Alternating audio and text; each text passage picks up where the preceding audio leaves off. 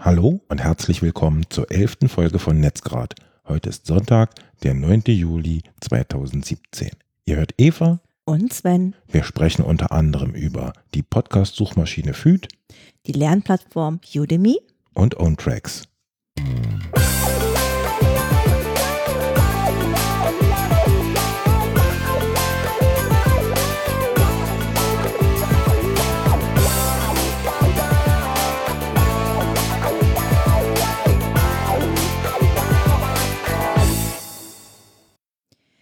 Ja, jedes Mal haben wir zu überwinden, dass sobald ich die Kopfhörer hier aufbekomme, einen Hustenanfall nach dem anderen bekomme. Ich weiß nicht, woran es liegt. Ich habe mich jetzt aber beruhigt mhm. und ähm, starte gleich los. Und zwar als erstes die Podcast-Suchmaschine FYYD, ähm, ausgesprochen Food oder Feed, je nachdem, von der Privatperson Christian Bednarek.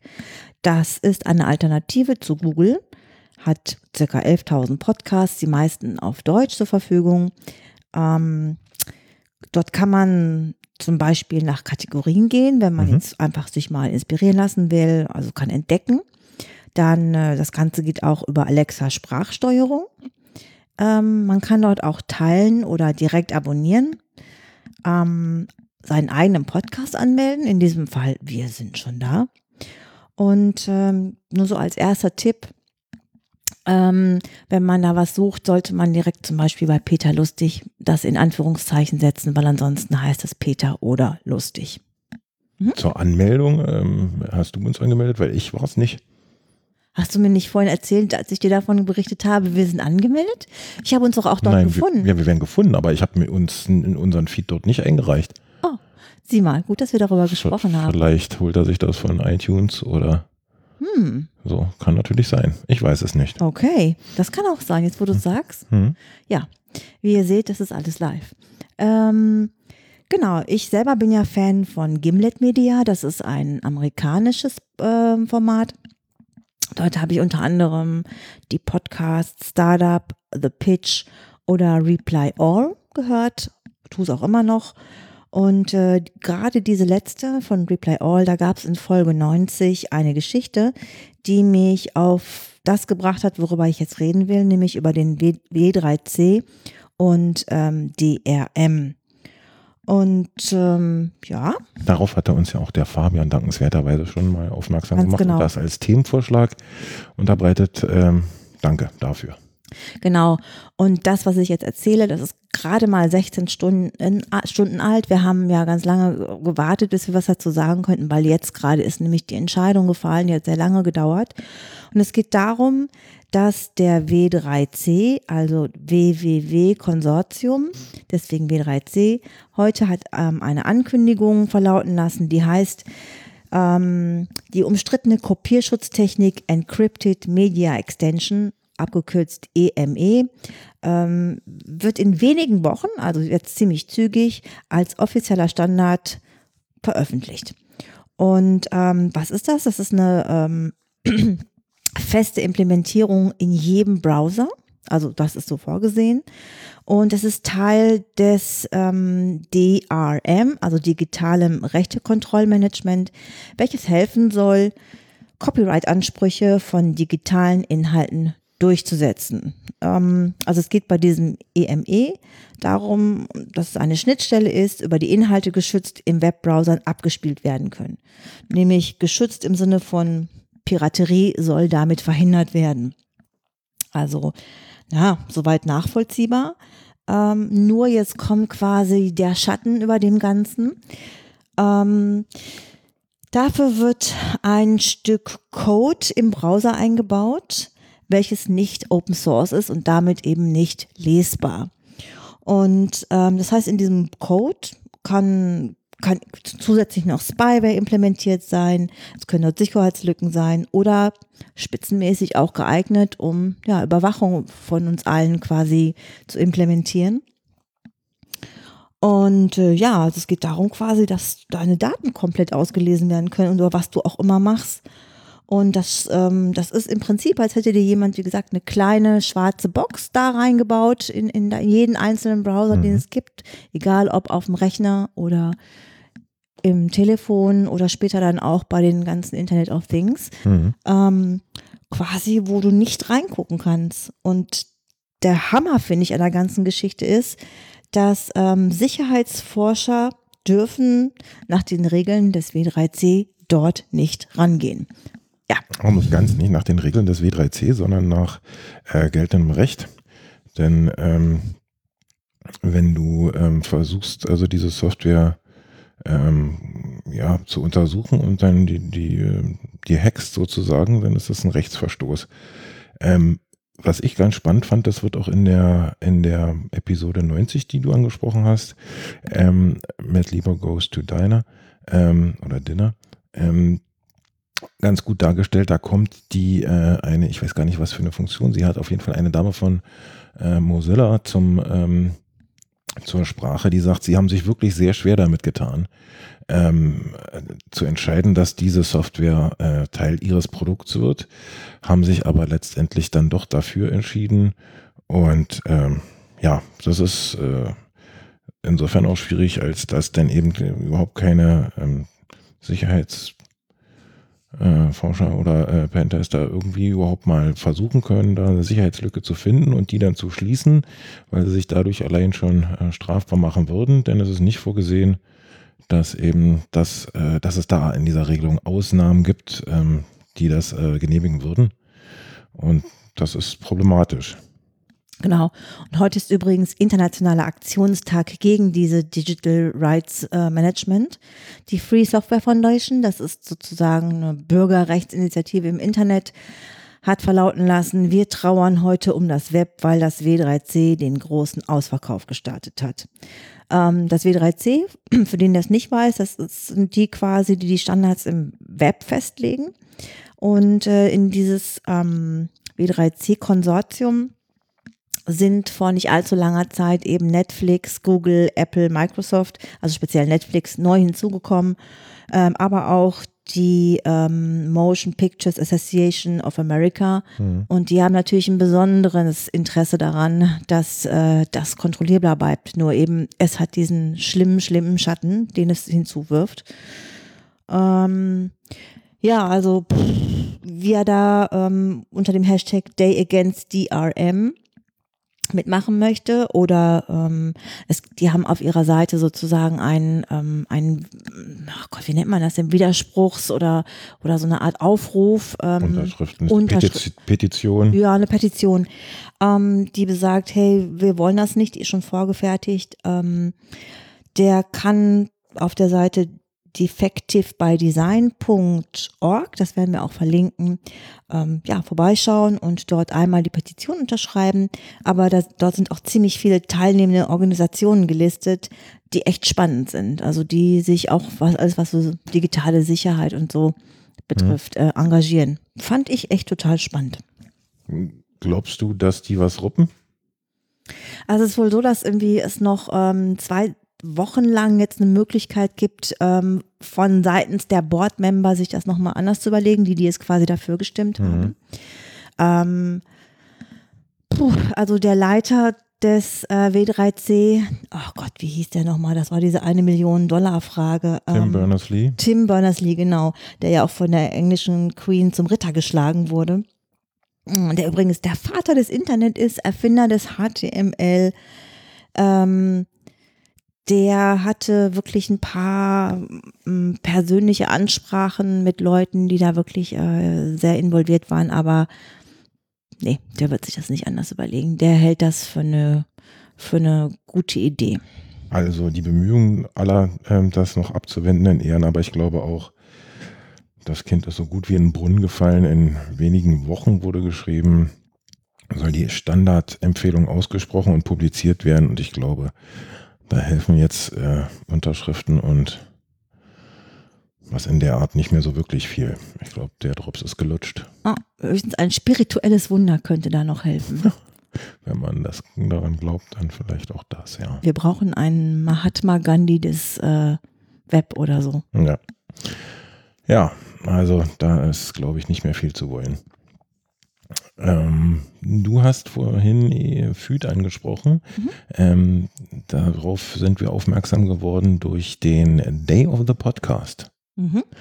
Ähm, das ist etwas, was der Max Snyder ähm, ins Leben gerufen hat und ähm, da ähm, einen ganzen Tag lang von morgens bis abends durchgehend podcastet und sendet. Und ich fand das sehr spannend und war auch vor Ort und habe mir das Ganze mal angeguckt. Und ähm, da habe ich zum ersten Mal von Füd gehört und ähm, fand das sehr spannend.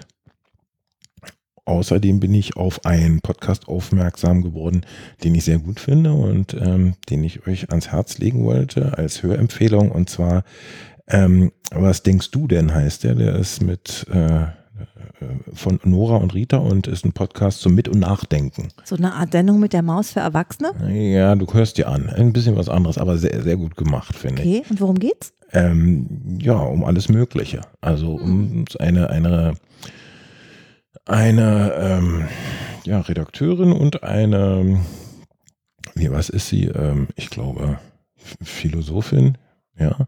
Und ähm, die unterhalten sich und ähm, das finde ich sehr schön, was die da fabrizieren. Mhm. Ja, dann ähm, sind wir auf noch etwas äh, anderes aufmerksam geworden und zwar auf Udemy. Oh ja, also ich hatte ja schon vor einigen Podcasts mal erzählt von OpenHPI. Mhm. Das ist ja diese Lernplattform des Hasso-Plattner-Instituts. Mhm. Ähm, da geht es vornehmlich darum, dass man ähm, ja technische Kurse, also alles, was so mit Internet und Programmierung und wie funktioniert es und so lernen kann für umsonst. Wirklich großartig. Man kann auch Scheine machen.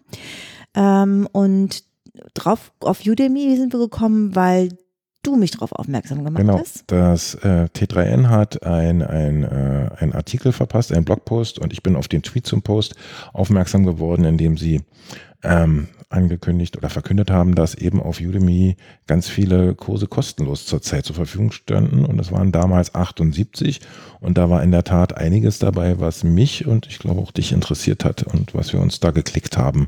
Mega. Also zum einen muss man erklären, dass ähm, Udemy ähm, von Privatpersonen Unterricht gegeben wird. Also es ist wie so eine richtige Lernplattform. Die Kurse sind auch ganz viel technisch, aber auch viele andere Sachen werden angesprochen. Ähm, und das sind, wie gesagt, Privatpersonen. Viele, viele von denen sind amerikanisch oder englisch. Ähm, es gibt aber auch einiges an Deutschen. Und die ähm, Kosten, so die, die ich mir so rausgesucht habe, sind so Kurse, die normalerweise alle so 200 Euro kosten pro Stück. Waren auch viele von denen, die ich geklickt habe, so mein, bei mir war es eher technisch, war in der Tat recht preisintensiv. Hm. Und äh, ja, die konnte man sich oder kann man sogar noch, ich habe es ja gerade eben noch gemacht, weil ich gesehen habe, dass sie nochmal einen Nachschlag gegeben haben. Mhm. Also ich schätze mal, es sind locker jetzt 200 Kurse, ähm, wo man sich ja quasi die zusammenklicken kann und kann sich die dann, soweit ich weiß, lebenslang ähm, angucken, wann immer man möchte. Und ich finde die extrem gut. Also das, was ich bisher gemacht habe, ähm, war richtig gut, denn das muss ich echt bestärken. Es gibt so ein ähm, Gerücht, das besagt, dass deutsche, ähm, ja, was soll ich sagen, Lehrer, also Lehrer im Sinne von, wir geben Unterricht oder Mhm. verraten unsere Geheimnisse im Internet, ähm, äh, 70 Prozent rausgeben. Und äh, weil sie die Idee haben, okay, die letzten 30 Prozent verkaufe ich dann. Ne? Erstmal so anfüttern und dann Mhm. ähm, und die Amerikaner geben, und das stimmt wirklich, das kann ich nur bestärken, alles raus. Die geben ihr komplettes Wissen raus, ihre kompletten Geheimnis, äh, Geheimnisse, wie sie es machen und so. Und ähm, ja, es macht süchtig und es funktioniert, denn ich habe auch schon gesehen, wie ich jetzt, obwohl ich mir wirklich für über 1000 Euro Kurse zusammengeklickt habe, auch schon Kurse angeklickt habe, irgendwie, ähm, die was kosten, weil ich gedacht habe, der ist es wert. Ja. Mhm. Okay, cool. Also ich kann es euch nur empfehlen, macht das, ihr habt nichts zu verlieren. Nee, auf keinen Fall. Ähm, dann bin ich, ähm, wir sind heute ganz viel beim Podcasten, habe ich ähm, einen Podcast gehört und zwar die Freak Show von ähm, und mit Tim Pritloff und der hat in diesem, in der letzten Folge davon erzählt, dass er ein Tool benutzt, ein, eine Software, mit der er trackt, ähm, ähm, wo er sich bewegt. Also die zeichnet dann auf, wo er mit seinem Telefon unterwegs ist und anhand dessen kann er eben nachvollziehen, wo er war und die trackt auch anderes noch. Ähm, und äh, sozusagen live äh, wurde ihm dann gesagt, du weißt schon, dass ähm, diese Firma jetzt von Facebook gekauft wurde und er hat es quasi live uninstalled äh, während der Sendung. Und da ich ja vor kurzem von äh, Google weg bin, also versuche Google-Dienste zu meiden, habe ich ja jetzt, stellte sich mir dann so äh, dasselbe Problem, nämlich eben ja, Maps nicht mehr zu benutzen und auch ähm, damit nicht mehr ähm, aufgezeichnet zu bekommen, wo war ich denn oder ne, welche Wege bin ich denn gegangen. Und dann habe ich mich mal nach einer ähm, Alternative umgesehen. Und zwar habe ich da, äh, bin ich da auf eine App und Software gestoßen, die heißt OwnTracks. Und die ist Open Source und die macht genau das. Also die zeichnet auf, wo man sich bewegt. Und wenn man möchte, und genau so habe ich es auch eingerichtet, schreibt die das in ein definierbares Ziel. Und in meinem Fall ist es in eine Datenbank auf meinem Server. Wenn man das kann man so konfigurieren, dass diese App, diese Nachrichten, also beziehungsweise die Positionsdaten in die, Daten, in die eigene Datenbank schreibt und ähm, ja, man das dann mit einer weiteren Software, die ähm, verlinke ich dann auch in den Show Notes, die man sich auf seinem eigenen Webspace äh, installieren kann, dann ansehen kann, die Koordinaten, wo man lang gegangen ist. Da habe ich mal erstmal glatt zwei Fragen. Also ich Bitte. bin sehr dankbar, dass es eine Alternative gibt zu Google mhm. Tracks. Ähm, aber warum muss man, was du gerade gesagt hast, wissen äh, oder nachgucken können, wo man dann gewesen ist? Also ähm, ich würde verstehen, wenn es das in die Datenbank deiner Freundin speichert. Nee, ich wenn, nicht. Wenn die, wenn die gerne wissen möchte, irgendwie, wo du dich aufgehalten mhm. hast und ob sich das deckt mit dem, was du gesagt hast. Aber warum, warum schreibt man, keine Ahnung, ist das die neue Form des Tagebuchs? Oder mhm. warum will man das wissen? Kann man sich das nicht merken? Ist das. Ja, zum einen hört das Handy, wenn der Akku äh, nicht alle ist, ja nicht auf zu senden. Ja, also wenn ich das Handy zum Beispiel irgendwo verliere oder liegen lasse, kann ich online nachgucken, wo es ist. Man braucht dafür keinen fremden Dienst. Zum anderen hatte ich schon in der Vergangenheit, selbes übrigens bei äh, Diebstahl, ne? Wenn die, das Handy ständig seine Position weitergibt, dann könnte man eben anhand äh, dieser Koordinaten, die dann weiterhin in der Datenbank landen, bestimmen, wo es sein könnte. Und tatsächlich wurde ich mal beschuldigt, ähm, ein, bei einem, von einem Carsharing-Dienst. Ich hatte ein Auto bewegt und zwar auf einer Busspur abgestellt. Und ähm, da habe ich dann eine, einen Brief bekommen mit einer durchaus nennenswerten Rechnung. Ja. Und in dem Schreiben wurde ihm auch angekündigt, ich dürfte übrigens noch ähm, die Abschleppkosten und die Bearbeitungsgebühr der BVG und was ich nicht sonst noch alles bezahlen sollte, ja, entrichten. Und dann habe ich ähm, damals noch auf Maps einfach nachgeguckt, wo war ich an dem Tag eigentlich? Und ich war nicht mehr in der Nähe, geschweige denn habe ich äh, gar nicht ein Auto dieses Dienstes genutzt. Das heißt, ähm, das war dazu gut, um zu belegen, ähm, oder einem für einen selbst auch mal klar zu werden, kann ich das überhaupt gewesen sein und dann dagegen vorzugehen. Okay, aber gibt es dagegen nicht Voltax? Wie bitte? Das ist doch dieses komische Zeug oder Klosterfrau Melissengeist, das Baby. man nehmen kann, damit ähm, man sich nachhaltig erinnern kann, wer man ist und wo man hingeht und wo man war? Naja. Hm. Okay. Dabei, wenn das Wochen und Monate her ist, ich glaube, dann hilft das auch nicht mehr. Ah, okay. Vor allen Dingen, wenn es ein wirklich willkürliches Datum ist, was in einem Papier steht. Also okay. fiel mir das schwer. Ja, dann ähm, kommt das nächste Thema und zwar Virus Total. Das fandest du sehr spannend. Ja, ähm, ich ähm, liebe es, Berichte zu lesen, wo es darum geht, dass ähm, Hacker irgendwo eingebrochen sind und äh, wie sie es gemacht haben. Denn mhm. in diesen Berichten lernt man unglaublich viel darüber, was die neueste Software ist, wo der Trend hingeht und ähm, ja, also wie die es machen. Das ist echt mega spannend. Und ähm, da habe ich irgendwie drüber gelesen, dass es dieses Virus total gibt. Und du hast es äh, sogar auch schon ausprobiert. Das Einzige, was mir noch hängen geblieben ist, dass es äh, 40 Virenscanner sind und dass man das quasi, ja, das ist eine externe Plattform, richtig? Das ist ein Dienst, genau, da tragen sich irgendwie die Macher von ähm, ähm, ja, Antivirensoftware ein oder ähm, werden da Kunde, wie auch immer. Und Dort hat man dann eine, eine Eingabemaske, mit der man Dateien prüfen kann zum Beispiel. Und diese Datei, die man dann hochlädt, die wird dann von ähm, eben allen Viren Engines gleichzeitig gescannt und dann kann man herausfinden, ob eben dort ähm, diese Schadcode enthält oder auch nicht die Datei. Man kann auch ähm, Webseiten scannen. Und das habe ich mal mit unserer gemacht und guess what? Wir sind die Guten. Wir haben keinen Schadcode auf unserer Webseite. Wir sind eine gute Seite. Bei uns war alles grün. Wie schön. Ja. Ja. Das sage ich dir. Karma, Baby, sage ich nur. Karma, genau. ähm, dann hast du mir noch etwas gezeigt, und zwar einen Artikel, der ganz interessant war. Da ging es darum, dass die Bundesnetzagentur die Betreiber äh, von, ähm, Mobilfunk äh, von, von Mobilfunknetzen ähm, dazu verpflichtet hat, ähm, ja, bestimmte äh, Informationspflichten dem Kunden gegenüber einzuhalten. Und das wusste ich bis dato nicht und das finde ich ganz interessant.